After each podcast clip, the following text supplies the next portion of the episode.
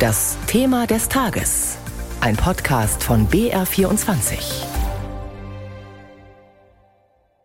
Es gibt nicht mehr viele Menschen, die uns aus eigener Erfahrung noch vom Krieg und den Gräueltaten der Nazis berichten können. Eine der letzten Überlebenden ist Hanna Malka. Im Februar wird sie 100 Jahre alt. Sie hat das Ghetto in Theresienstadt, das Lager in Auschwitz und Zwangsarbeit in Deutschland überlebt. Zum heutigen Holocaust-Gedenktag erzählt sie uns ihre Geschichte.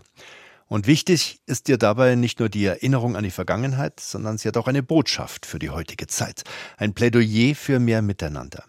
Wir hätten das Interview mit ihr auch auf Hebräisch, Englisch oder Tschechisch führen können, aber Hanna wollte mit uns auf Deutsch sprechen.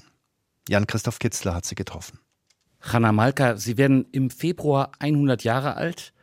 Sie haben das Ghetto in Theresienstadt überlebt. Sie waren in Auschwitz und als Zwangsarbeiterin in Deutschland. Ich frage mich, wie haben Sie das eigentlich alles überlebt?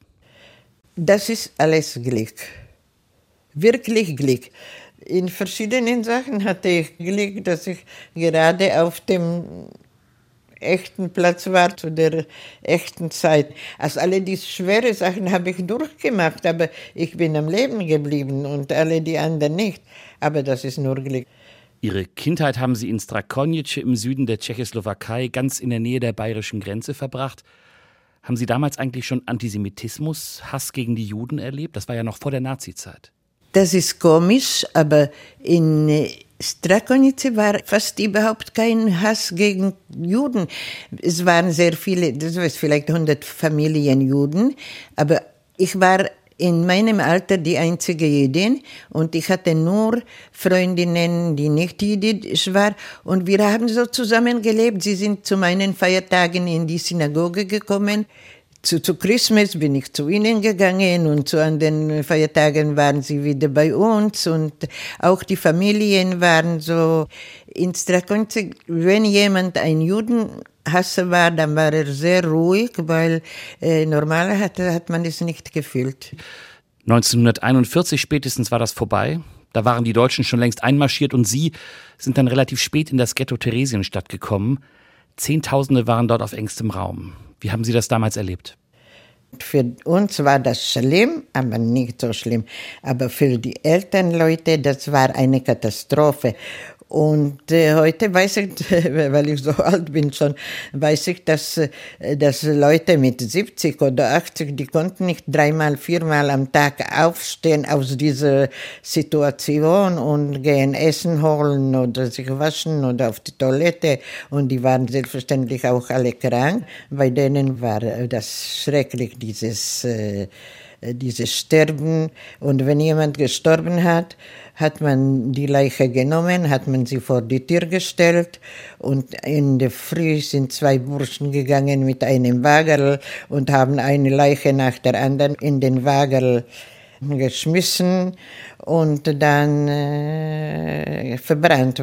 Und dann begannen aus Theresienstadt die Transporte in den Osten. Sie wussten damals noch nicht wohin, aber es ging für die meisten in das Vernichtungslager Auschwitz. Sie selbst kamen 1944 dorthin haben Sie noch Erinnerungen an die Ankunft dort?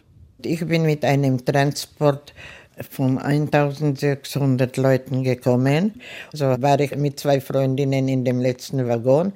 Und als wir in Auschwitz heraus aus dem Wagen gesprungen haben, hat eine von den Freundinnen gesagt, komm, wir laufen schnell nach vorne, vielleicht finden wir unsere Eltern.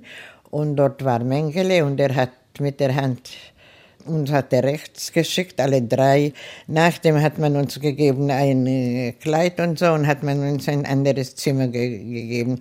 Und wir haben gesagt, wo sind die anderen 1600? Äh, und die Leute haben gesagt, schauen Sie in den Himmel herauf und Sie sehen den Rauch, das ist der Rauch von den 1500 äh, Leute. Wir waren nur 100 Leute, haben sie gebraucht für äh, Arbeit in Deutschland und der 1500 Leute in einer Stunde oder zwei Stunden, ich weiß nicht, wie das war, haben sie 1500 Leute verbrannt. Alle Kinder, Männer, alles. Auch Ihre Mutter, mit der Sie lange zusammen waren, kam nach Auschwitz. Hatten Sie dort noch Kontakt mit ihr? Nie gesehen, weil sie ist zwei Wochen vor mir gefahren Und ich bin nachgefahren, aber die hat man wahrscheinlich auch gleich verbrannt. Und man denkt vielleicht, es ist schwer, aber manchmal habe ich geglaubt, es wäre für sie besser, wenn man sie dort äh, verbrannt hat, als wenn sie sollte alles das durchmachen, was alle Leute dann auf dem Weg durchgemacht haben. Dass sie sind gegangen ohne Schuhe und ohne alles und ohne Essen und äh, konnten schon nicht mehr gehen und weil das haben wir dann gesehen, ja. Ich habe geglaubt, vielleicht ist das besser eine halbe Stunde, wenn einem schlecht ist, als wenn er so dann ein halbes Jahr so etwas durchmachen wie viele von diesen. Wir haben sehr viel durchgemacht, aber es ist unglaublich, aber es war so, dass sie haben noch, noch mehr durchgemacht. Wenn man das überhaupt so sagen darf, in Auschwitz hatten sie Glück. Sie waren nur wenige Tage dort, weil sie ausgewählt wurden zur Zwangsarbeit in einer Fabrik in Sachsen. Sie wurden dann wieder abtransportiert. Was für ein Bild haben Sie vor Augen, wenn Sie an die Zeit dort denken? Der ein Männchen ist gegenüber gesessen und wir waren sehr happy, wie man sagt. Es war warm und wir hatten eine Decke und wir konnten liegen, nicht zehn in einem Bett, sondern jede für ein Bett vielleicht 20 Jahre nachher hat mich einmal ein Psychologe gefragt, was war der, der glücklichste Moment von meinem Leben. Und er hat wahrscheinlich geglaubt, wenn meine Kinder geboren waren oder so. Aber ich habe gesagt, das war der glücklichste Moment, weil das Mädchen mich angelacht hat. Und äh, ich habe irgendwie wirklich gefühlt, jetzt sind wir weg von dem Hell. Und jetzt waren wir doch trotzdem ein bisschen Menschen, weil wir hatten eine Decke für sich und äh, es war warm. Und, äh Zum Schluss, Sie haben erst spät, vor ein paar Jahren, angefangen, über Ihre Erlebnisse als Überlebende des Holocaust zu sprechen.